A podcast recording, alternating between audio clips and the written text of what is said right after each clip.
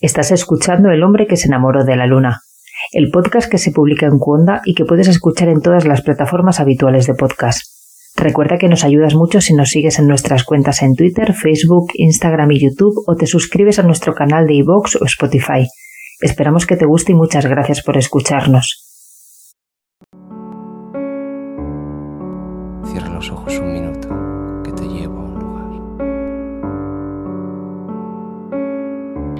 que se enamoró de la luna.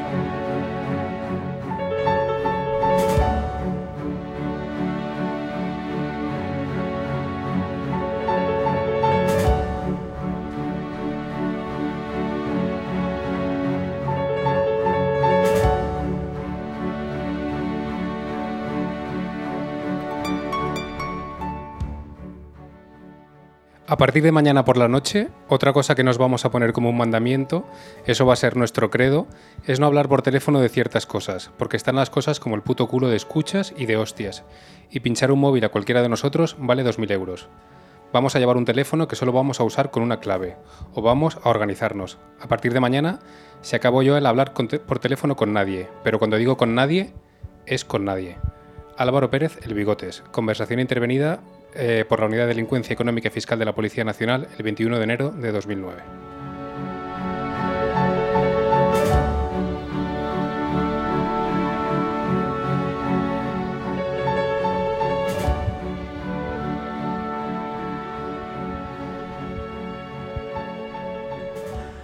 Bienvenidas, bienvenidos, edición 364 del hombre que se enamoró de la luna, emitiendo, grabando una nueva edición desde Headbanger, uno de los rincones más increíbles del barrio de Malasaña, una tienda de guitarras que tenéis que visitar, mitad tienda, mitad museo, que de nuevo nos acoge para mm, grabar una nueva edición lunera, hoy con la entrevista acústica en el segundo bloque con las canciones poéticas y maravillosas de Sofía Comas.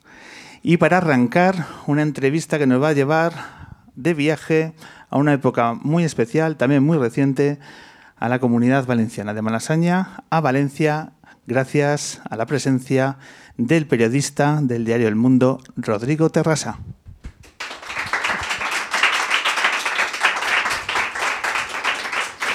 Rodrigo, bienvenido al hombre que se enamoró de la luna. ¿Qué tal? Muchas gracias. ¿Cómo estás? Muy bien, encantado de estar aquí. Has visto que hemos rodeado de, de Headbanger, de tu libro, La ciudad de la euforia, editado por Libros del Cao. Un libro que yo creo que imagino que te estará dejando ante todo mucho trabajo, muchas presentaciones, muchas está, está teniendo bastante impacto. ¿Cómo estás viviendo estas, estas semanas cuando el libro ya en la calle?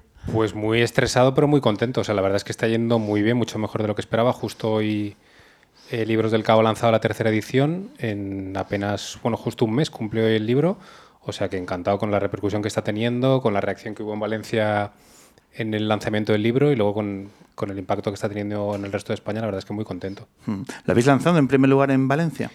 Sí, porque coincidía, o sea, se publicó en toda España el 11 de octubre, pero justo coincidía con la Feria del Libro de Valencia, entonces decidimos hacer como todas las presentaciones y la primera promoción allí, que era un poco la tierra de origen de, de la historia que cuenta el libro, y la verdad es que la respuesta fue fantástica. Eh, la ciudad de euforia habla eh, de cómo se instaló toda una red de corrupción en los años más locos del Partido Popular eh, gobernando esa región. Entonces todos tenemos la- las imágenes de las últimas dos décadas de bueno de personajes de que nos irás contando sus personalidades, sus grados de relación en diferentes capas de la sociedad. Pero esta es una historia que arranca antes de lo que podríamos intuir. Eh, el libro habla del comienzo de los 90 como el, momento donde eh, está la génesis de- del por qué el Partido Popular en Valencia y esa forma de entender la política comienza a ganar su espacio. Cuéntanos de dónde, de dónde arranca todo esto. Sí, a ver, o sea, yo cuando me, cuando me intenté fijar un inicio para lo que quería contar, para mí era muy sintomático la, la figura de Rafael Blasco. Rafael Blasco, que es un político rel- relativamente poco conocido fuera de Valencia, allí es conocidísimo porque es un caso único. Es un político que fue, ha sido conseller, o sea, consejero con dos partidos distintos, con el PSOE y con el PP, y con prácticamente todos los presidentes que hubo en la Generalitat, y el que más carteras acumuló en la historia. Y él, a finales de los 90, fue expulsado del Partido Socialista por una sospecha de corrupción y unos años después eh, Eduardo Zaplana lo recluta para construir el proyecto político con el que acabaría gobernando el Partido Popular durante dos décadas en la Comunidad Valenciana. Entonces a mí me parecía como muy significativo, como una declaración de intenciones desde el principio muy clara, ¿no? De, alguien que un partido, que, el partido del gobierno expulsa por una sospecha de corrupción y al que tú confías la construcción de tu proyecto político, ya creo que es una declaración de intenciones desde el, desde el primer minuto. Y luego además toda su trayectoria a través de toda su trayectoria prácticamente puedes contar lo que ocurrió en la Comunidad Valenciana durante esos años, por el poder que él fue acumulando, porque es uno de los políticos más brillantes que hubo en la Comunidad Valenciana, uno de los más maquiavélicos, muy vinculado a la sociedad porque su mujer era Consuelo Ciscar, que fue eh, directora del IBAM, que justo estos días está siendo eh, juzgada por otro de los casos que salpicó. Aparte, él era el protagonista para mí del caso más miserable de todos los que hubo en la Comunidad Valenciana, que fue el desvío de las ayudas destinadas al tercer mundo a una red de empresarios afines a él y porque además él acaba en prisión. Y acaba además en prisión, eh, que, que era para mí como una escena prácticamente de película de Scorsese, manejando el carrito con las dosis de metadona para los, mm, para los yonkis que hay dentro de la prisión, dentro de un proyecto que él mismo como conseller de sanidad había implantado antes y compartiendo el módulo de enfermería con Eduardo Zaplana, que entonces estaba ingresado, o sea, estaba preso por y, y ingresado en el módulo de enfermería de la cárcel porque sufría leucemia. Entonces para mí era como una escena de, del irlandés, o sea, de, de ver a, como a las dos personas que, que estuvieron al inicio compartiendo después un módulo dentro de la cárcel como colofón a la historia. Entonces creo que a través de él se podía hilar toda la historia. Es una historia donde los personajes son muy exagerados, pero muy reales. Eh, si tu libro eh, lo lee una persona eh, del norte de Europa o de cualquier otro lado que no, que no conozca un poco la naturaleza de nuestra política, diría, esto es ficción. Y tendría todo el derecho del mundo a pensar que es ficción. Sí, sí, esto es uno de los motivos por los que yo me animé a hacer el libro. Yo recuerdo hace ya años que en Valencia hay un escritor muy famoso que se llama Ferran Torrent, que, que él ha escrito muchas novelas inspiradas en lo que había pasado en la comunidad valenciana, en la que sus personajes que eran ficticios eran fácilmente reconocibles o asociables a los que había en el mundo real. Y recuerdo que una entrevista que le hice entonces, con uno de sus últimos libros, le pregunté, porque además él es periodista, por qué, por qué no utilizaba los nombres reales o lo que había pasado de verdad, porque lo ficcionaba. Me acuerdo perfectamente que él me dijo que no lo hacía porque si alguien, la frase era, si alguien cuenta de verdad lo que pasó aquí, nadie se lo creería. Y era como una frase que tenía dándole vueltas ahí durante un montón de años y pensé, pues que algún día habrá que contar todo esto. Entonces yo hasta 2015 trabajé en la redacción del Mundo en Valencia y en 2015 me vine a Madrid. Y al contar aquí muchas de las cosas, que al final, pues tomando cafés o en el trabajo, compartes historias, me di cuenta de que muchas de las cosas que yo había vivido en Valencia, de estos personajes que tú dices tan fascinantes, aquí eran pr- prácticamente desconocidos. Aquí se había oído mucho hablar de Camps, del Bigotes, de Rita Barberá, pero había como una mm, colección de personajes secundarios, de gente que había parasitado el sistema, de empresarios, de, de gente como muy prácticamente personajes caricaturescos que aquí no se conocían. Y era lo que yo quería contar en el libro. O sea, mi idea era quitar un poco el foco de, lo- de los grandes titulares del caso Gürtel, de Rita y de lo que se había contado muchas veces a nivel nacional e intentar hurgar un poco en ese segundo plano que era donde estaban los personajes más increíbles. Uno de esos personajes, Rosita Amores. Pobre mujer. Pobre mujer. Vaya, vaya, vaya vida hacia donde se, se deja arrastrar. También porque acaricia toda esta estructura de corrupción. ¿Quién es Rosita Amores? A ver, a mí me sabía un poco, me daba un poco de pena empezar con Rosita Mores porque parecía que la señalabas como una más de esta entramado y en realidad ella es un personaje al que la gente en Valencia le tiene un montón de cariño, pero me parecía como muy sintomático del nivel de perversión al que había llegado la, la corrupción en la comunidad valenciana. Rosita Mores es una vedette que fue famosísima en Valencia durante, durante la posguerra y después cuando se hizo mayor pues eh, tuvo apariciones en Canal No, era como una artista de revista que todo el mundo conocía, una, una mujer que caía bien a la gente. y que ella siempre fue muy próxima al Partido Popular. Entonces, cuando dejó de tener actuaciones, el PP la recolocó actuando pues, en mítines que daba por los pueblos de la comunidad valenciana o en las residencias de ancianos, donde ella actuaba pues, con, los abuelos y después siempre se decía que ella pues, les recordaba a quién había que ir a votar el domingo, les animaba, iba con sus chapas de Rita Barberá y demás. Todo el mundo esto lo sabía, pero bueno, era una señora que a la gente le caía bien. Es una mujer absolutamente desproporcionada en todos los sentidos. Yo animo a la gente que busque en Google Rosita Mores y la primera foto que aparece es de la que yo hablo el arranque del libro, que es ella, tiene unas tetas gigantescas y aparece como posando sobre una paella enorme que hay en una rotonda en Castellón y eso, con eso se hizo un montaje fotográfico que se expuso en, un, en el barrio del Carmen, en Valencia, que es un poco como el Malasaña aquí, pues, pues en Valencia. Y aquello era como un icono de- del desfase absoluto. El caso es que ella, que hasta es, bueno, todo el mundo se sabía es un poco su relación con el Partido Popular, hubo un tiempo cuando, cuando la instrucción del caso Gürtel que empezaron a aparecer facturas de gastos completamente absurdos que se habían hecho a costa de- del erario público y entre esas facturas aparecía varios pagos en negro que se habían hecho a Rosita Mores por sus actuaciones en las residencias de ancianos. Entonces me apetecía arrancar un poco por ahí, primero porque sabía que el personaje de Rosita era irresistible y porque para mí también era como otro de estos parásitos extraños y rocambolescos que había vivido en Valencia y porque era como empezar desde lo más de lo menos grave, porque en realidad su caso no tiene ninguna gravedad, pero sí de lo más sintomático, de hasta qué nivel había llegado la perversión. Claro. Es una de las ideas transversales del libro que la corrupción va desde las altas, desde las capas más altas de la sociedad, desde el poder más grande, Mm. hasta, por ejemplo, monjas que cambian, están manipulando la, la facturación de, de su... De un geriátrico. Eso es. Eh, ¿Cómo se alcanza que una sociedad eh, acabe siendo tan permeable a este tipo de conductas? Pues yo creo que desde la sensación de impunidad.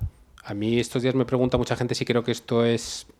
si esto es algo eh, inherente a la derecha.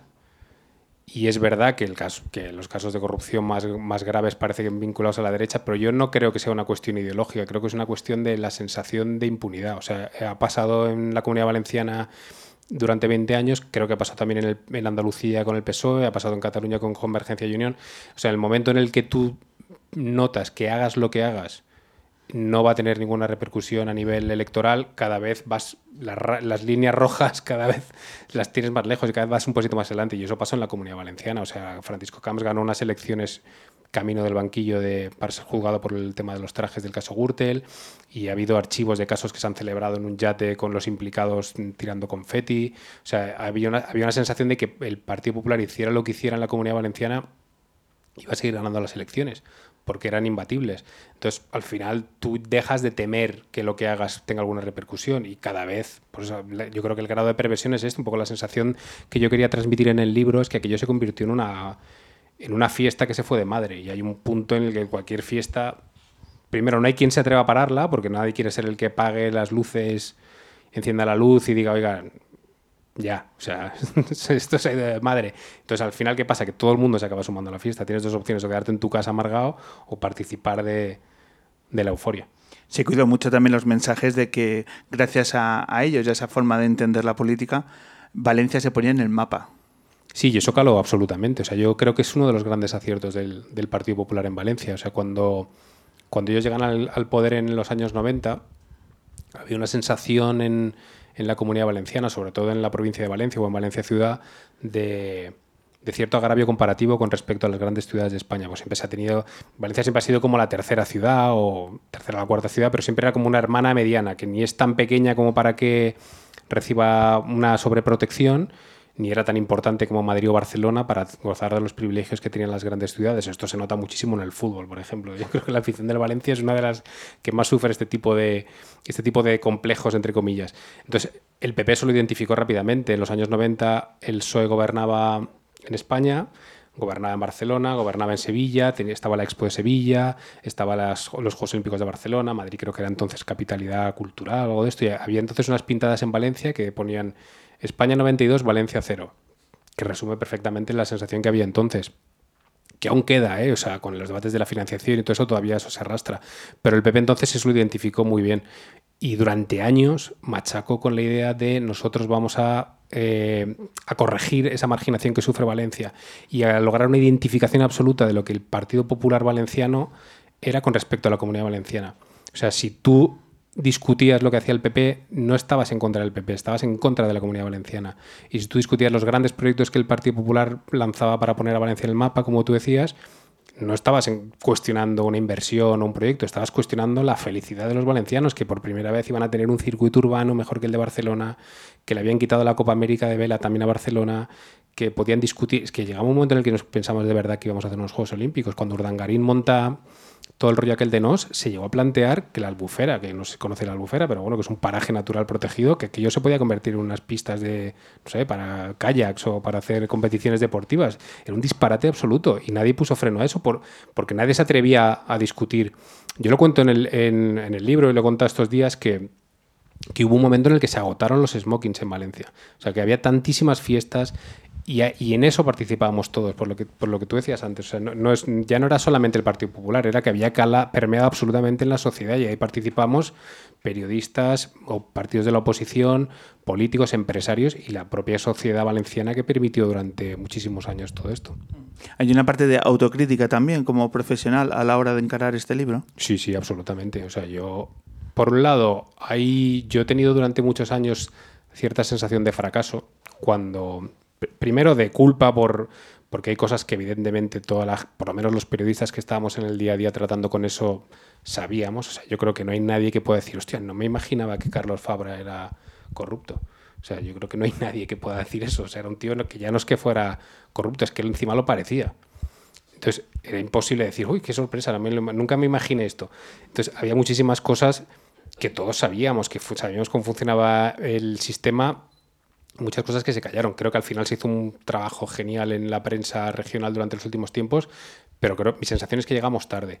Eso por un lado, y después yo tengo una cierta sensación de fracaso, y también por ahí viene un poco el libro, que era no ser capaz de transmitir la gravedad de lo que estaba pasando.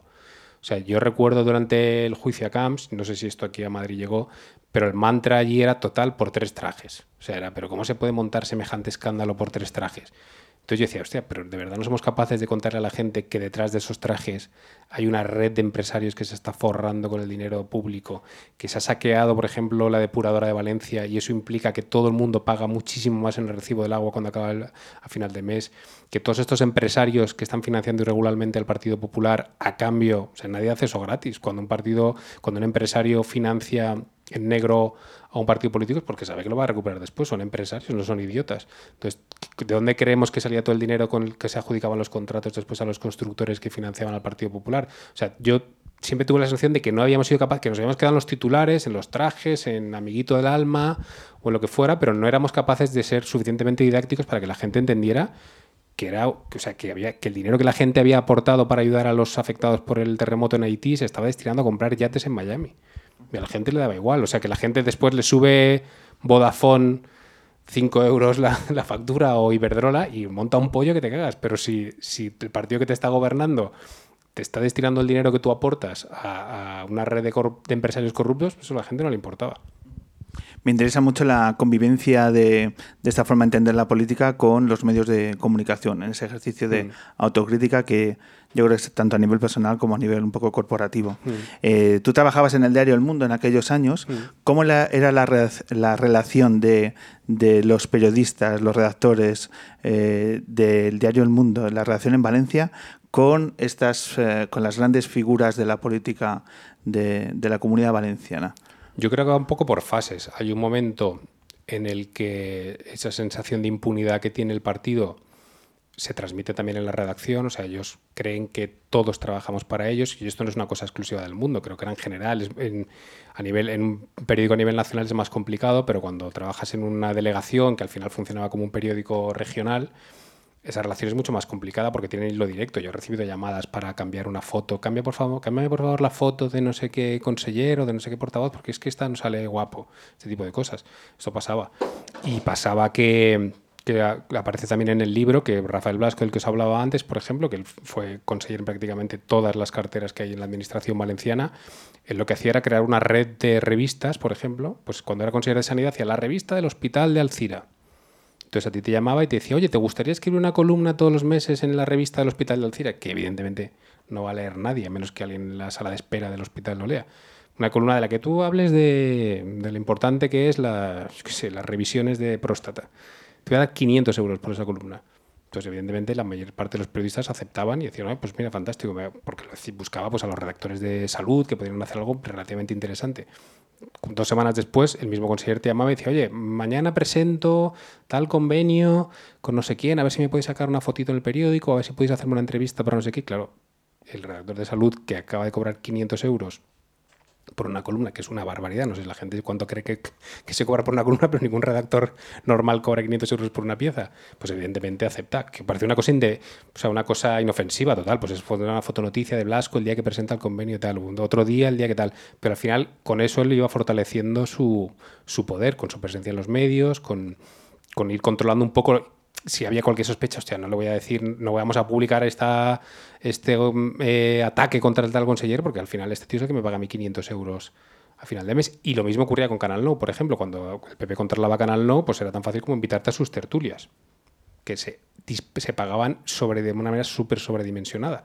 Si Canal No cada mes te invita a una tertulia por las mañanas, la- el magazine de las mañanas o lo que sea, y por esa tertulia te va a pagar 300 o 400 euros, eso son cuatro tertulias al mes, 1.200 euros de sobresueldo que tú te vas a llevar solo por ir a Canal No. El primer día que publicas cualquier cosa sobre ellos negativa, dejas de ir a Canal No, con lo cual pierdes esos 1.200 euros. Pero esto, que te- esto es un mecanismo básico, vamos, que creo que no ocurra solo en la Comunidad Valenciana y que, por cierto, no ocurría solo con el mundo, esto ocurría en general. Eso es una, una primera fase. Hay una fase en el mundo que yo viví en los últimos años, a, a raíz del caso Gürtel, en el que llega un momento en el que, verdad, la relación del mundo entre y con el Partido Popular no la voy a descubrir yo ahora, creo que es evidente. Éramos un, periódico de centro derecha y siempre había intereses compartidos y, y cierta eh, simpatía por el partido. Hay un momento en el que aquello acaba. Yo recuerdo esa fase perfectamente. Y para ellos no hay nada peor que un periódico supuestamente afín empiece a sacar mierda. Porque ellos, mientras fuera un periódico supuestamente de izquierdas, ellos siempre podían defenderlo todo como un ataque, mentiras y tal. Pero cuando es el mundo el que empieza a sacar eh, toda la mierda que había en el Partido Popular, la, la virulencia de las respuestas fue brutal. Brutal. ¿Y por qué un periódico empieza a sacar mierda en un momento y no antes? Porque hay un momento en el. Bueno, yo tampoco te sabría decir cómo funciona esto a las grandes esferas, pero eso eran tiempos de Pedro J. Ramírez, todavía como director del mundo. Yo recuerdo cuando sale. Cuando salen las primeras informaciones sobre que Francisco Camps había estado recibiendo regalos de la trama Gürtel y tal, eh, Camps lo niega. Creo que habla incluso con Pedro J. Camps se lo niega y a- dos o tres días después las conversaciones son evidentes. Entonces fue como, bueno, ya no podemos fiarnos más de este señor. Entonces a partir de ahí es como que hay un cambio en la información. Y hay un, hay un momento en el que es evidente. O sea, que decir, tú puedes intentar encontrar excusas, pero cualquiera que lea el libro, que repase un poco lo que ha pasado durante los últimos 20 años, es imposible tapar o disimular o encontrar una justificación para 20 casos de corrupción. O sea, es que son 20 por lo menos. ¿Los periodistas sentíais que el poder podía llegar, ya no solo en esos tiempos, eh, quizá también ahora, eh, a que el poder diga este periodista fuera del periódico o destinado a otro, otro rincón de España? eh, ¿Sentís esa presión de una forma clara y objetiva? ¿Os llega? Yo no. O sea, yo, yo me recuerdo cuando nada más llegar a Madrid que, que empezó toda la investigación vinculada a Rita Barberá. Yo ya estaba aquí y al poco tiempo ya murió. Y claro, yo de repente había llegado a Madrid y era como el ritólogo de cabecera aquí, nadie conocía a Rita. Y Me encanta esa frase, Sí, ritólogo sí. de cabecera. durante un tiempo era, me hinché a hacer tertulias, iba, yo pensé, joder, Madrid es fascinante, yo soy llegar aquí y al Rojo Vivo, a Ana Pastor, no paraba. Y era todo porque, claro, de repente había un periodista en Valencia que se sabía más o menos todo lo que estaba pasando. Y ahí sí recuerdo que algo publiqué que Rita le sentó fatal y llamó al periódico para pedir mi cabeza y tal, porque vino el director, que entonces era David Jiménez, y me dijo, tío, mira que hemos publicado cosas y has sido llegar tú, y es la primera vez que nos piden la cabeza de alguien. Pero, pero no, yo la verdad es que eso nunca. A ver, yo supongo que eh, si eres director o. mm, Pues va unas presiones brutales, pero a mí eso nunca me ha llegado, la verdad. Otro ejemplo... de- Tampoco me ha llegado ahora, ¿eh? Quiero decir que a raíz del libro, o sea, que pensé, mucha gente me pregunta, ¿has recibido amenazas? ¿Dónde he dicho algo? Y no, no he recibido nada. Otro ejemplo de personaje exageradísimo. El director de la televisión autonómica de Canal No. ¿Qué nos puede contar sobre? Vicente Sanz. Pues es otro personaje de esos que, que a mí me daba rabia que no se conocieran fuera de Valencia, que yo siempre pienso, si esto hubiera pasado en Madrid sería un escándalo increíble, y si hubiera pasado en Nueva York sería una serie de HBO, porque él es Él es uno de los que construye también el Partido Popular eh, en los primeros años. Es el autor de la famosa frase Estoy en política para forrarme, que siempre se atribuye a Eduardo Zaplana, pero no era de Eduardo Zaplana, era, era de él, que llegó, era presidente del PP provincial, creo que era su cargo exactamente.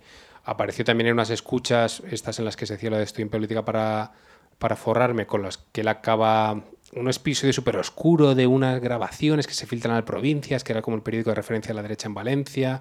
Entonces hay como una voladura controlada, él se le aparta del partido, desaparece para, del radar para todos los periodistas valencianos y años después sabemos que él está como secretario general de Radio Televisión Valenciana. Un papel que nadie absolutamente conocía porque no aparecía en los medios ni aparecía en ningún sitio.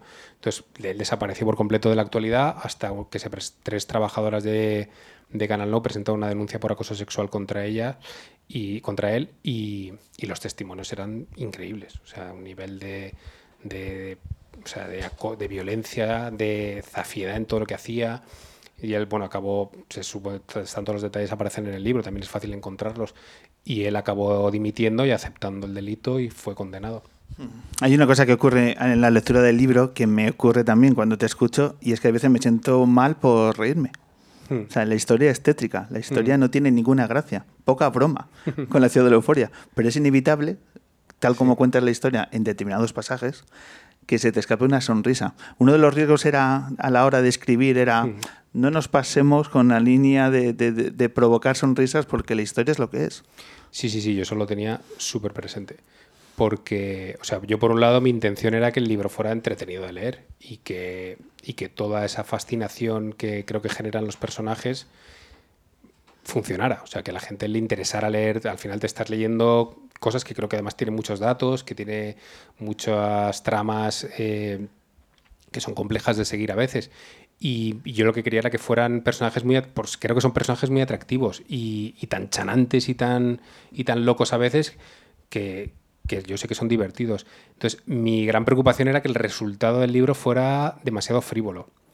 Eso lo había hablado, lo se lo había leído y lo he hablado después con Nacho Carretero, el autor de Fariña, que a él le pasaba un poco lo mismo, que al final los, los protagonistas de Fariña, los narcotraficantes en Galicia, son tan alucinantes, tienen unas historias tan increíbles, que es fácil empatizar con ellos. Esto pasa también con las pelis de la mafia, ocurría hasta con El Padrino, que al final, o cuando tú ves Los Soprano y al final quien te caen bien son, son Los Soprano. Entonces, mm, yo quería eh, jugar con esa sensación de euforia, de fiesta que te decía antes, de, locura, de personajes divertidos y, como sacados de quicio, con el contraste de lo que había supuesto la corrupción, de verdad, el drama que había supuesto la corrupción, y por eso introduje los.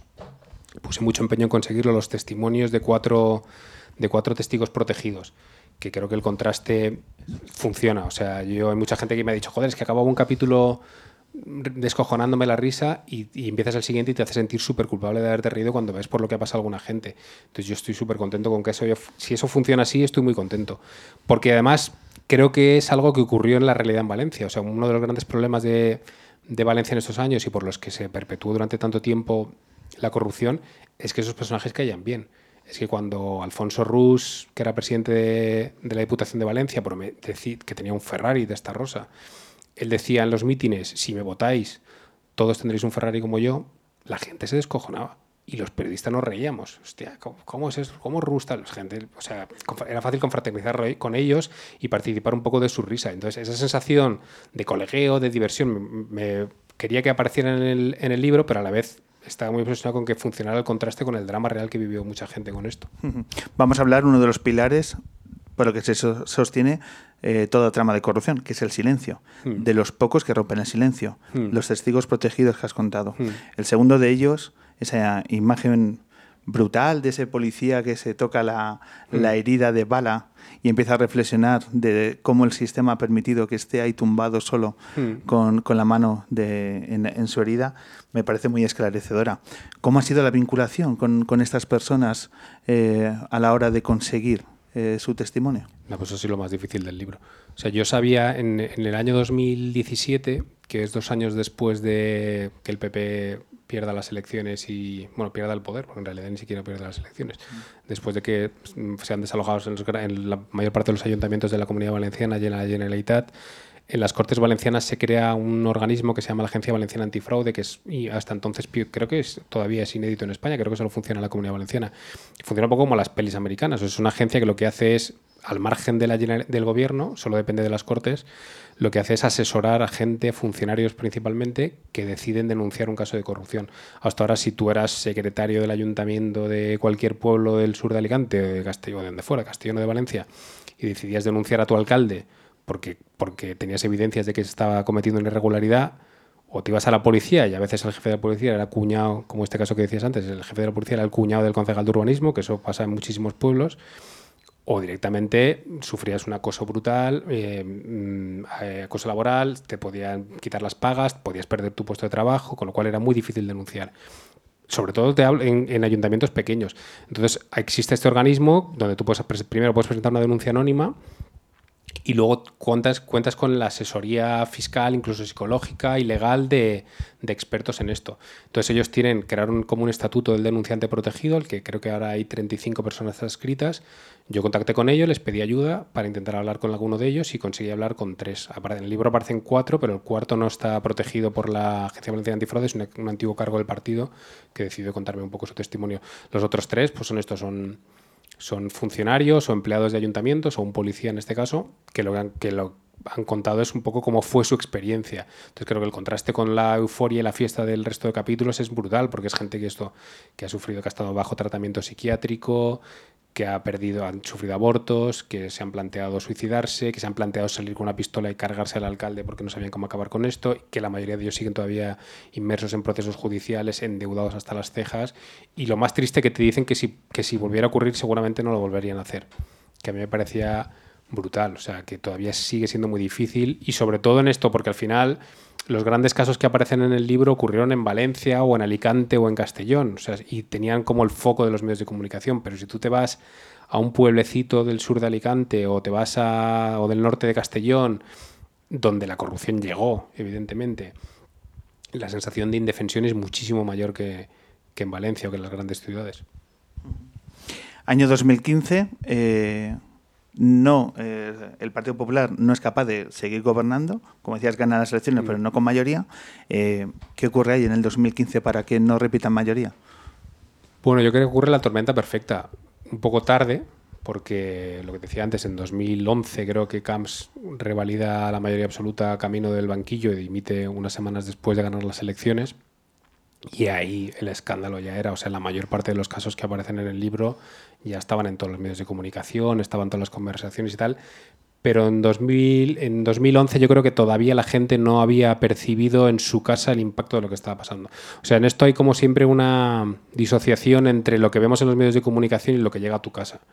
La gente todavía percibía que éramos los mejores, que teníamos el circuito urbano de Fórmula 1, que teníamos la Copa América, que teníamos las fiestas de Prada y de Louis Vuitton en la ciudad y, cualquier sospecha de corrupción que apareciera no la notaban como propia. A partir de 2011-2012, que la crisis económica empieza a llegar de verdad al bolsillo de la gente, que la gente ya no tiene con qué llegar a fin de mes, que no tiene trabajo, que tiene la nevera vacía y pone la tele y se encuentra a un alcalde contando billetes en el asiento de su Ferrari, a otro diciendo que es un junkie del dinero, a Camps mmm, diciendo, llamando a Miquito el alma al bigotes, o a Enrique Ortiz corriendo en triquini por el pasillo de un hotel en Andorra, pues deja de hacerte gracia. O sea, que decir, cuando tú las estás pasando putas y, los res y el resto siguen de fiesta, es cuando ahí se rompe, creo yo, las relaciones eh, entre, entre el Partido Popular y la sociedad. Parecía imposible. O sea, yo era algo que decías, bueno, es imposible que esta gente pierda nunca las elecciones. Y al final pasó, que yo creo que es un poco la lección. Yo, ahora, con perspectiva, la gente dice, bueno, no pasó nada, y toda esta gente se ha ido de rositas y tal, pero yo en eso soy soy un poco gauto, porque en realidad sí pasó. O sea, primero perdieron las elecciones, llevan dos legislaturas sin, sin ganar, cosa que, que habla de, de, la reacción que hubo en la sociedad valenciana. Y la mayor parte de ellos han sido imputados, procesados e incluso han acabado en la cárcel. O sea, si nos dicen hace 20 años que Carlos Fabra acaba preso, no se lo habría creído nadie y acabó en la cárcel. También se relatan muchos procesos judiciales que quedan en el limbo, que pruebas que finalmente hmm. se descartan y demás. Eh, sí, sí, hay muchas de ellas que todavía están en marcha. O sea, hay... ¿La red llega a, a, los jueces? ¿Crees que también ahí se condicionó de una forma objetiva y directa desde la trama?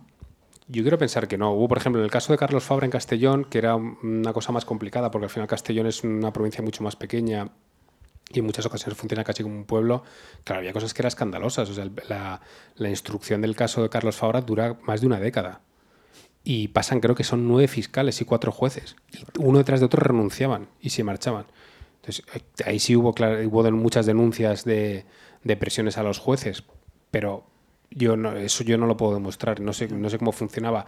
Mi sensación es que no, es verdad que pues, es un poco desesperante a veces, porque claro, tú escuchas, por ejemplo, todas las conversaciones que hay en, las, en la mayoría de los autos judiciales y son tan bochornosas y tan palmarias los, los, tan palmarios los delitos que se han cometido que te parece impensable que eso no acabe siendo castigado, pero luego es muy difícil poder probar la, la autenticidad. Eso ha pasado hace nada con, con las grabaciones de muchos de los casos de Alicante que al final se invalidan las las escuchas. Eso ha pasado desde el caso Naseiro en los años 90, porque es muy, es muy difícil demostrar el origen de las grabaciones, que no hayan sido manipuladas, que no hayan sido editadas posteriormente. Entonces, claro, tú lo escuchas y te parece tan evidente lo que están diciendo que no te entra en la cabeza que eso pueda ser archivado. Pero después, si en el momento que se cae la validez legal de esas escuchas, normalmente se cae todo como un castillo de naipes y es muy difícil. Pero en general yo tengo la sensación de que, de que sí se ha hecho justicia o se está haciendo, porque la mayor parte de los casos siguen todavía en marcha. Rodrigo, para ir finalizando, eh, uno cuando se adentra en tu libro, la sensación es que da para película, da para serie. Hmm. Antes has citado Fariña. Eh, yo no sé si ya se está tramando o no la posibilidad de llevar la ciudad de la euforia a una serie porque estás en mitad de la historia y dices, ostras, que aquí lo estoy viendo. Eh, ¿Nos puedes contar algo sobre ello? Pues sí, sí, sí, sí, este, está en ello. O la editorial Libros del Cao tiene desde hace un par de años, bueno, desde hace muy poquito tiempo, una, una rama dentro de la editorial que es Producciones del Cao, que se dedica a gestionar los derechos audiovisuales de los libros que editan. Y uno de los con los que está trabajando es este. Desde hace ya meses está negociando con, con varias productoras interesadas para coproducir algo y ojalá salga adelante. Yo muchas de las cosas, yo soy muy fan de las pelis de mafiosos y de las series de mafiosos y muchas de las cosas que he contado en el libro yo las visualizo como escenas de una película. Es verdad que es difícil porque porque son historias como muy aisladas y no es, no es sencillo seguir a ningún personaje, no hay un protagonista claro en todo lo que pasó en Valencia, pero, pero yo estoy convencido de que antes o después se tiene que hacer en Valencia. Creo que es una de las deudas pendientes en el, en el sector audiovisual en España, es hacer algo de verdad que cuente lo que pasó. No que lo ficcione, es un poco volver al principio lo que decíamos de no que se invente una película americana sobre lo que pasó en Valencia, sino que cuente realmente lo que pasó en España o lo que pasó en la comunidad valenciana, porque aunque parezca increíble, como decía al principio Ferran Torrent, si alguien lo cuenta nadie se lo creerá, creo que el éxito, por lo menos hasta ahora que está teniendo el libro, prueba primero que si hay interés por conocer todo esto que pasó, que ha pasado creo que el tiempo suficiente como para encajar y asimilar todo esto, que aunque haya pasado en Valencia, interesa fuera de Valencia, igual que pasó con Fariña, que al final era una cosa local que interesa fuera de, Galicia y que la gente lo consume y que quiere y que lo puede ver con divertirse y a la vez cabrearse, que yo creo que es la combinación perfecta. Bueno, pues ya estaremos esperando en cualquier momento el estreno de la serie. Será en un yate ahí en el puerto de Valencia, me imagino, ¿no? Con confeti volando. Yo solo pido, por favor, que el papel de Rosita Mores lo haga Rosita Mores. ask himself, herself, ask herself. Y todo el mundo de smoking alquilado, ¿no? Como, como en las buenas fiestas de aquellos años. Yo sigo sin tener smoking. Sigo sin tenerlo. Sí, ¿no? ¿no? Pero que tú- lo devolví. alquiler a las fiestas. Lo devolví, sí, sí. Rodrigo Terras, autor de La ciudad de la euforia, este maravilloso libro publicado por Libros del Cao. Muchísimas gracias. Muchísimas gracias a vosotros. Y enhorabuena por este libro. Gracias. Un placer.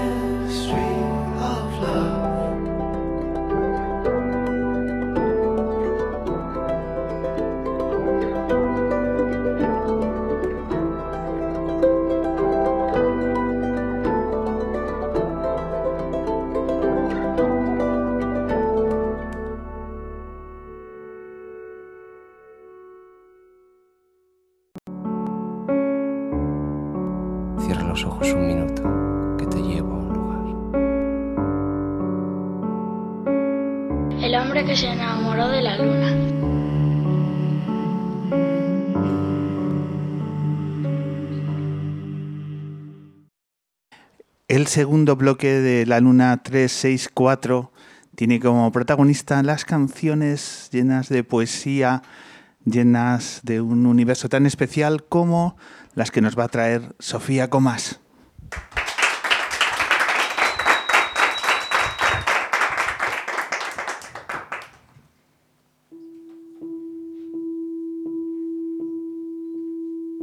Dime papá, ¿cómo serán las?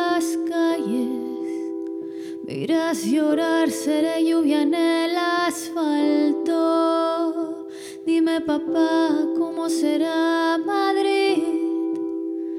Montreal o Nueva York, dime si seré capaz de huir.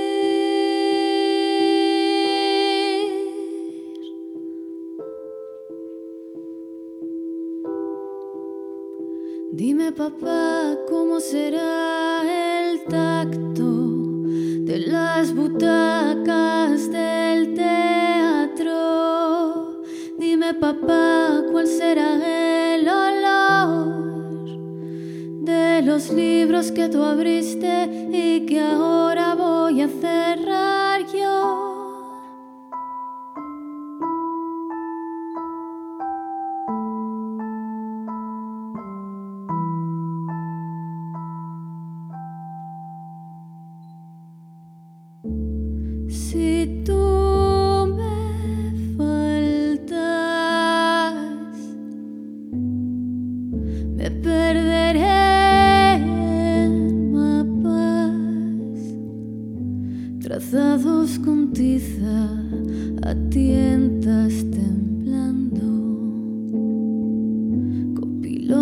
de nadie.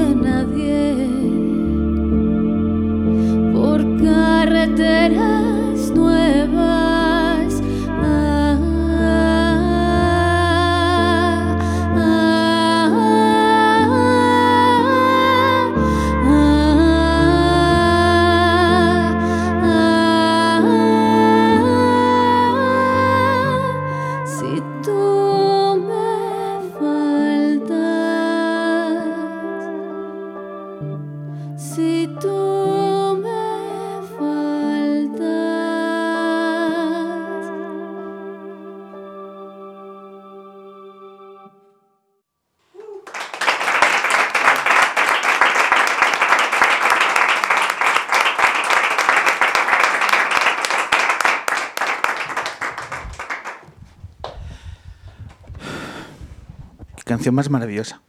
Gracias. Y bienvenida. Encantada. Sofía Comas, bienvenida al hombre que se enamoró de la luna.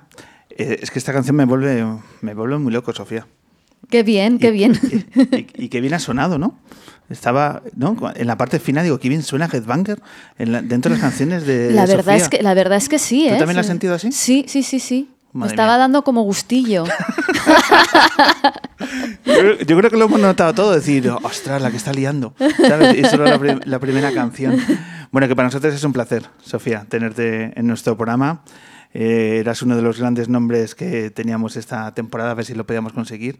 Y mira, ha sido todo muy fácil. Dentro de una agenda, yo creo que está siendo bastante intensa porque te hemos visto también este fin de semana. Eh, has estado en eventos interesantes. Eh, Sí. Cuéntanos tu experiencia. ¿En dónde has estado este fin de semana? A ver, este fin de semana he estado en, en el Teatro Lara, eh, de invitada de Le Boyer, Ujú. bailando En y el- cantando. Y, y luego estuve en, en Alcalá, en el Festival de Cine de Alcalá, en, en el preciosísimo Corral de Comedias con, con mi repertorio de, del Verano será eterno. Tuvimos la eh, fortuna de estar en el Lara en el, por la mañana eh, y la sensación es que lo estabais pasando muy bien. Sí, y luego yo me tuve que ir antes porque me tenía que ir a Alcalá y al final estaban saltando todos en el escenario. Yo lo compartí en Instagram como si estuviera ahí, pero era mentira. Estaba en un taxi que echaba humo. Eh, es verdad que luego digo, falta, falta gente y es verdad que faltaba... Sí, porque nos, me- nos venían a buscar ya para ir a Alcalá y bueno, pues nada, no, no, pude, no pude estar en el holgorio final. ¿Te perdiste el momento de Tell Down? Ese momento. Bueno, Hmm. Sí. Momento, luego Pero lo vi, en el, lo vi en el, en el ensayo. en el ensayo, momentazo. Bueno, pues allí te vimos con ganas de bailar y de pasarlo bien. Y luego en Alcalá hemos visto en tus redes sociales, y es que no me resisto a preguntarte, en, el, en un espacio muy especial que desde fuera parece un sitio con muchísimo encanto. Y háblanos de cómo es cantar en un espacio como. Exactamente es el El Corral de Comedias. Corral de Comedias, que no me salía la, la palabra. ¿Cómo es ese espacio? Cuéntanos. Bueno, pues es una, es una belleza, ¿no? Imagínate, es un sitio del siglo XVII. Uf, Ese, eh, yo quiero tocar en sitios así todo el rato. estoy, estoy preparada para. vital, ¿no? Estoy preparada para, para, para ir a, a edificios entre el siglo XVII y XIX y hacer una gira solo de eso y paradores. Desde aquí lo. Y programas de radio en Headbanger, ya no, no- Por supuesto, eso a la vuelta para que no me entre como el bajón de la vuelta del viaje, programa de radio. Oye, ¿podemos hacer una luna en, en- allí en Alcalá? En el Corral de Yo, encantada, lo organizamos. ¿Se podría, tú crees? Pues no lo sé, todo es, yo creo que en esta vida todo es preguntar y cuestionar y a ver qué pasa. Vicky, ¿lo ves? Lo veo. Pues ya está. Vamos Pero a- yo me apunto a esa, ¿eh? Hombre, Hombre. ¿no vas a venir? Pues nada, esos sitios que gracias a seguir al resto de los artistas que, que admiramos y que seguimos sus huellas, pues hemos descubierto, porque mm, pongo aquí mis carencias, no conocía ese lugar y la verdad es que es realmente apetecible. Eh, el otro día cuando estabas en el Teatro Lara, en el escenario, y viendo el Lara, que estaba absolutamente lleno Ya, un domingo a la una, eh, ¿cómo, ¿cómo te sentías como artista ver de nuevo un teatro lleno, con ganas de pasarlo bien? ¿Qué emociones te, te brotaban? Eh, hmm, eh, ¿Qué emociones? me- Bueno, mm, yo nunca había estado en el escenario del Lara y es un teatro que me encanta. como público, me, a mí me gusta estar sentada en los conciertos, lo reconozco. Y, bueno, es un, es un espacio muy, muy bello como público, entonces me hacía, me hacía mucha ilusión eh, pisar el escenario y me, hacía mucha ilusión ser invitada por, por Miguel, ¿no? Participar en las canciones de otros es, es, es como, como, como que te dejen paso a, una de sus habitaciones, ¿no? De- a curiosear en el, en el mundo artístico de otra persona y, y eso siempre es pues, muy divertido. Ver un espacio lleno, eh, ya las agendas de los músicos empiezan a, a tener noticias que compartir. ¿Tienes la sensación de que ya se está reactivando, que el mundo de la música vuelve a coger fuerza? Desde tu perspectiva, ¿cómo estás viviendo esta vuelta al... Mm. A mí me pasa una cosa, que yo siempre quiero más. Entonces, supongo que hasta que no esté con la lengua colgando no siento que es suficiente, tanto, tanto como artista como, como, como público. Siempre que puedo voy a, voy a todo lo que puedo, creo que, que es una manera muy bonita de aprender. Entonces, nunca me es suficiente. Eh, me alegra que se esté reactivando y me hace cuestionarme algunas cosas, com- como por ejemplo si las condiciones van a ser adecuadas para, para el artista, si vamos a, a utilizar esta bonita excusa de que todos ahora somos pobres para, para hacer que nuestras vidas sean más paupérrimas. Entonces, bueno, con un poco con intentando tener los pies en la tierra y sobre la marcha y ambicionando todo lo que se pueda. Noto cierto pesimismo a la hora de hablar de las condiciones. Eh, bueno, bueno, no, no, pesimismo no, porque si fuera pesimista no me levantaría de la cama, ¿no? Pero, pero bueno, creo que, que- somos un país muy maravilloso, pero que cuidamos la cultura de una manera un, tanto deficiente. En esos ejercicios de cuidado, voy a aprovechar que en el día que estamos grabando eh, este- esta luna, eh, bueno, pues está arrancando el primer congreso para visibilizar, con el nombre de la ola que no cesa, visibilizar eh, el papel de la mujer en la industria de la música. Eh, te he leído eh, ideas interesantes acerca del papel de la música en el mundo de la música electrónica, el papel de la mujer, perdón. Eh, ¿Tú cómo lo ves? Eh, con la que está cayendo, con el momento de la crisis, ¿cuál es el papel que está jugando la mujer en la industria, ya no solo de los que estáis en primera línea ah, defendiendo vuestros proyectos y vuestras canciones, sino tú con tu experiencia, lo que hay detrás de la industria, de prensa, de eventos y demás?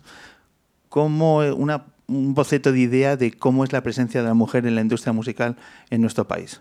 Pues más que cómo es, es cómo está empezando a ser y cómo va a empezar a ser.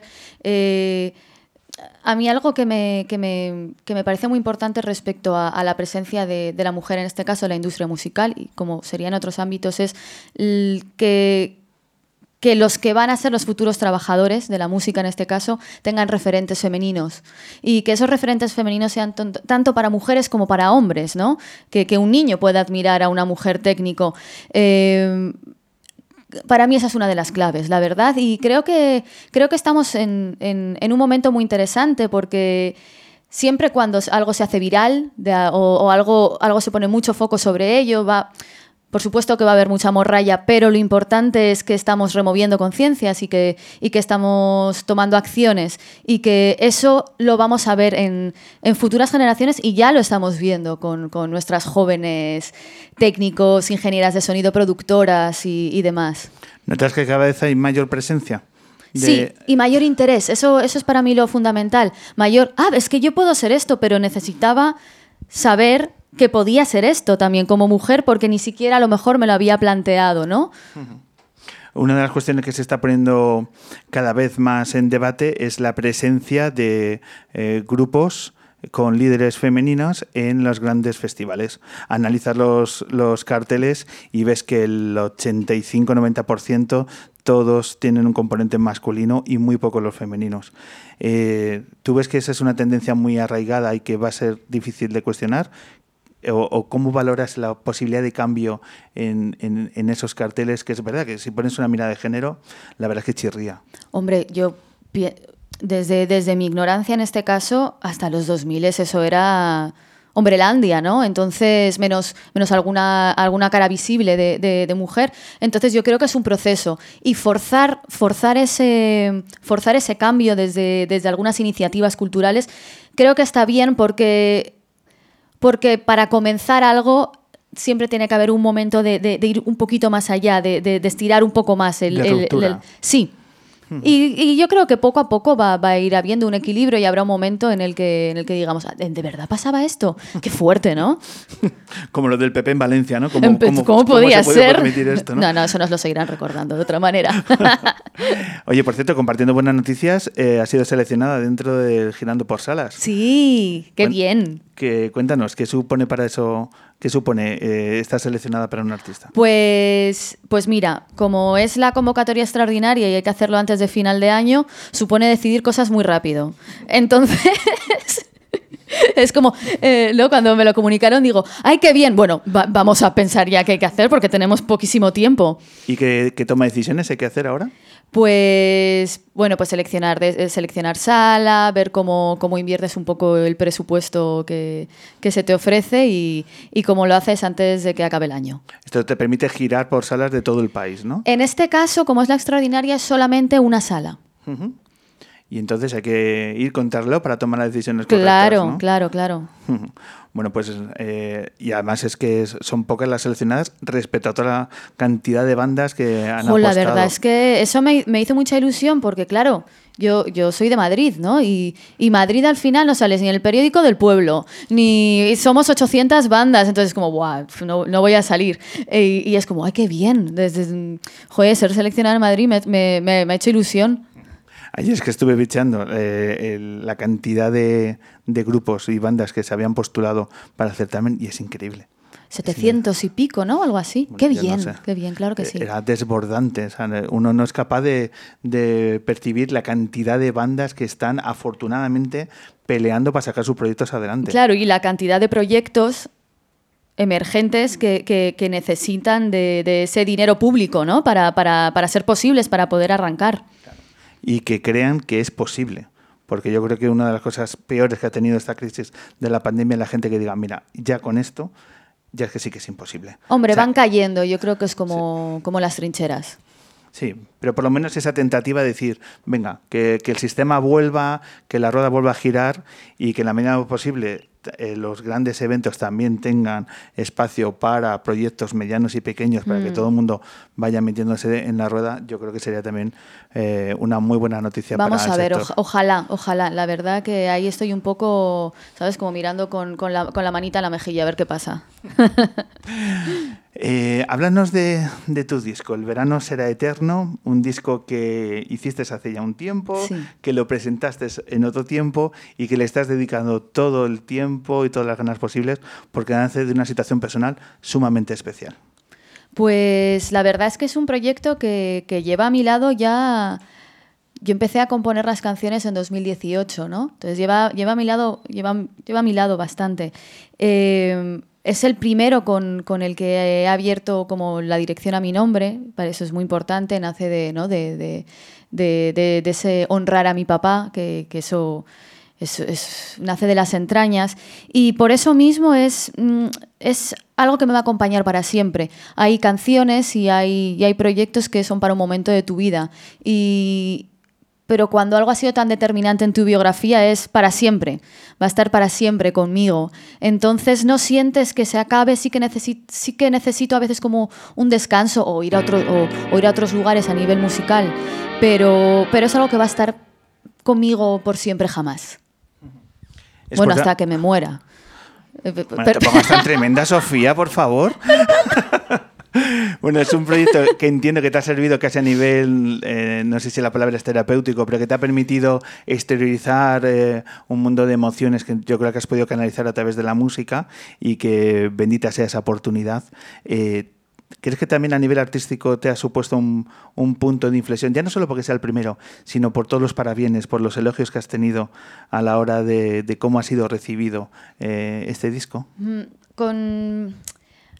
A ver, con respecto a los elogios, creo que me. que puede suceder. Más que con los elogios es cuando haces un proyecto o una canción que, te encanta. eh, tengo un primer momento de euforia, en plan, joder, qué guay está, ¿no? Y luego, Dios mío, va a ser la última. Ent- Entonces, con, con lo- con los elogios, eh, creo que, bueno, es interesante para ver cómo definen tu proyecto los otros y, a, qué lugares de, su imaginario les lleva. En ese sentido me, me- me interesa mucho y me, y me da, y también te da fuerzas, ¿no? Porque dices, mira, si esta persona cu- cuya opinión respeto mucho le parece que, que está muy bien, bueno, pues tal vez pueda seguir haciendo cosas que están muy bien, ¿no? Creo que hay, hay que tomárselos hasta ahí. ¿Pero qué expectativas ponías a la hora de iniciar tu carrera más, más personal? Mm, pues yo, yo funciono bien con, con los deadlines. eh, yo lo presenté en el, en el FIAS en, en 2019 en Teatros del Canal y era, era, un, era un espectáculo, tenía una idea escénica detrás. Y, y las expectativas era hacer posible ese espectáculo. Una vez que concluí el espectáculo y, y era convertirlo en un disco, es más objetivos, ¿no? Más que expectativas, porque las expectativas son peligrosas. Creo que, que- que es más práctico pensar en objetivos que en, expect- en expectativas. Y de cara al corto medio plazo, ¿cómo te, lo, cómo te planteas? ¿Cómo eh, te orientas en los próximos meses? Pues mira, es que estoy ahora haciendo el disco nuevo y hoy tenía sesión de producción y nada, estoy con todo el proceso de, de composición, producción, mezcla, todo a tope a la vez. Eh, ahí estoy. Entonces ya estoy en, estoy en, en otros mundos también. ¿Cuándo verá la luz el nuevo disco? Eh, seguramente en septiembre y habrá, habrá adelantos antes. Esa es una cosa que, mira, ya que lo sacas, eh, no sé si eh, se agota demasiado el producto, que no digo, por- no sé cómo lo vas a plantear, pero eh, los grupos que sacan una canción un mes, el siguiente toca otro, el siguiente otra, y ya al cabo de los cinco meses te sacan el disco, ya empieza a rechinar. Lo dejo ahí encima de la mesa. Hmm. ¿Cómo lo ves tú? Claro, fíjate, yo ahí no, no, no, no tengo una opinión muy interesante y muy formada porque, porque hay un objetivo detrás de eso que, que- que sabrán, sabrán, bien, sabrán bien los sellos. Eh, y desde mi punto de vista como, como oyente, eh, consumimos singles. Bueno, generación TikTok, ¿no? Eh, tiene que ser algo rápido. ¿Cómo hacer que tu proyecto, que tu producto, ¿no? Llamar al arte producto tampoco me gusta demasiado. ¿Cómo hacer que eso perdure? Eh, en mi caso me gusta replanteármelo, reformularlo, ahora es un espectáculo, ahora voy a hacer con estas mismas canciones una colaboración, ahora lo voy a llevar a disco, ahora en el directo va a ser de esta forma, ir, ir haciendo que, que- que mude de piel. Yo creo que puede ser una manera con la que hacer que, que- que lo- que los proyectos en los que tanto tiempo y tanto amor inviertes puedan, puedan durar, ¿no? Es que vamos a llegar a un momento en el que lo más rupturista va a ser sacar el disco un día, toma tus 12 canciones y va a ser como eh, un ejemplo de punto de inflexión a la hora de, de acercar un disco. Es, bueno, son los mundos un poco diferentes ¿no? que nos tenemos Sí. que adaptar. Eh, Sofía, nos quedan dos canciones por disfrutar y claro, como vuelvas a generar en un momento como el que has generado antes, aquí se va a liar una cosa muy, muy especial. Eh, ¿Qué tienes en mente para estas dos canciones? Eh, ¿Qué tengo en mente de, Sí, de ¿qué- hacer? ¿qué vas, a, vas tocar? Pues voy a tocar Silencio en el Nido, que es una canción que saqué este año y, y estaba en el proyecto pero no estaba en el disco.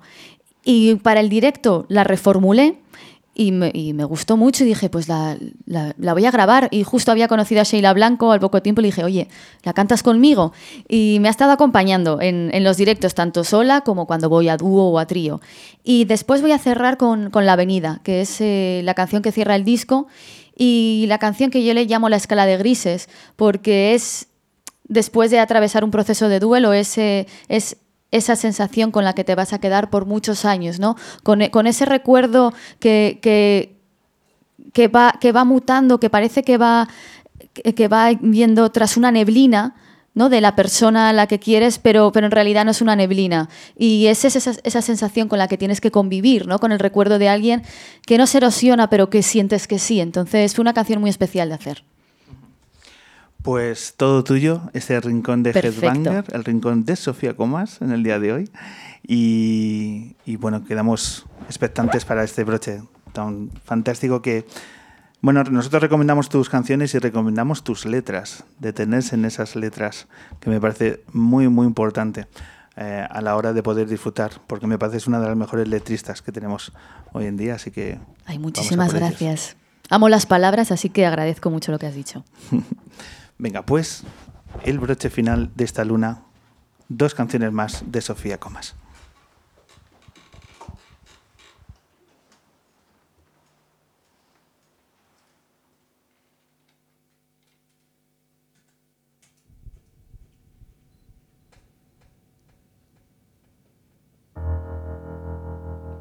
Tu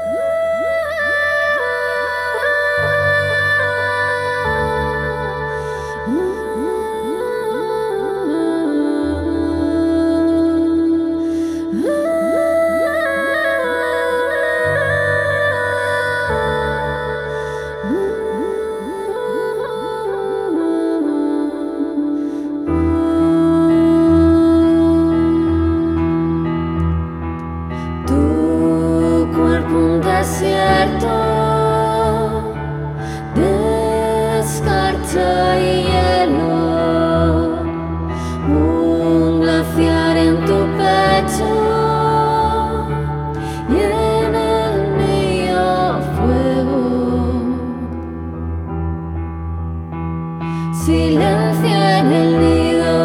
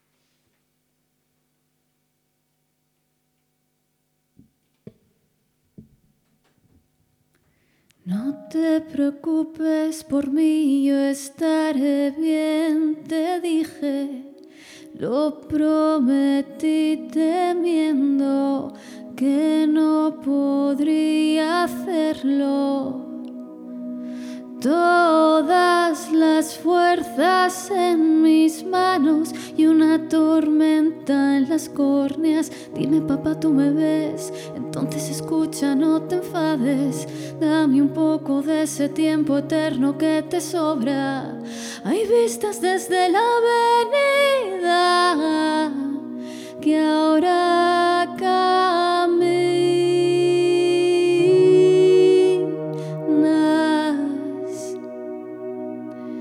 Sueño que canto contigo y alzas tu copa sedienta de vida. Soy como un junco doblado sangre sin venda que frene su salida.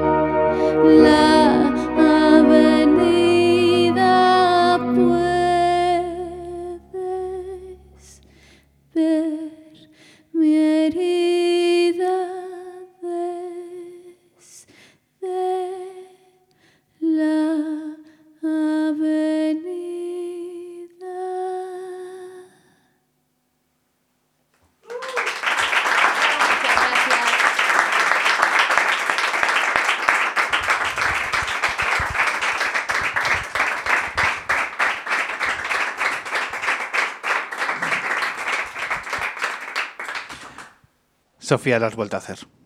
Que lo sepas. Mil gracias por estos minutos y por traer tu música tan maravillosa a nuestro programa. Te lo agradecemos mucho. Y como tal, dejadme también el último medio minuto del programa para agradecer a quien, a mi equipo, a Manuel Granados, que es quien nos hace los carteles en redes sociales, a Rebeca Mayorga, con su cámara de fotos, Daniel Llévana, nuestro técnico, y en tareas de producción, Vicky Cantos. Un servidor, Pablo Loriente. Nos vemos en la siguiente luna. Como siempre, ha sido un placer. Hasta la pronto.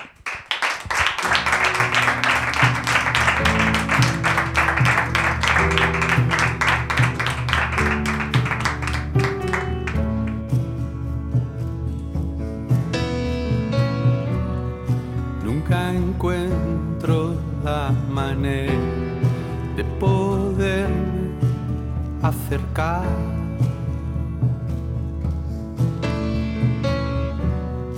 Suficiente para quedar en su mirada animal.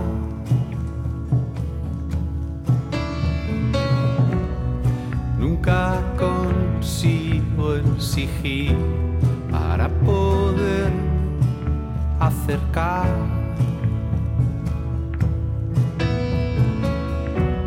Siempre hago algún ruido que les acaba por asustar. Y se escapan veloces como ocasiones perdidas y el cielo ha dibujado formas indefinidas y solo puedo mirarlas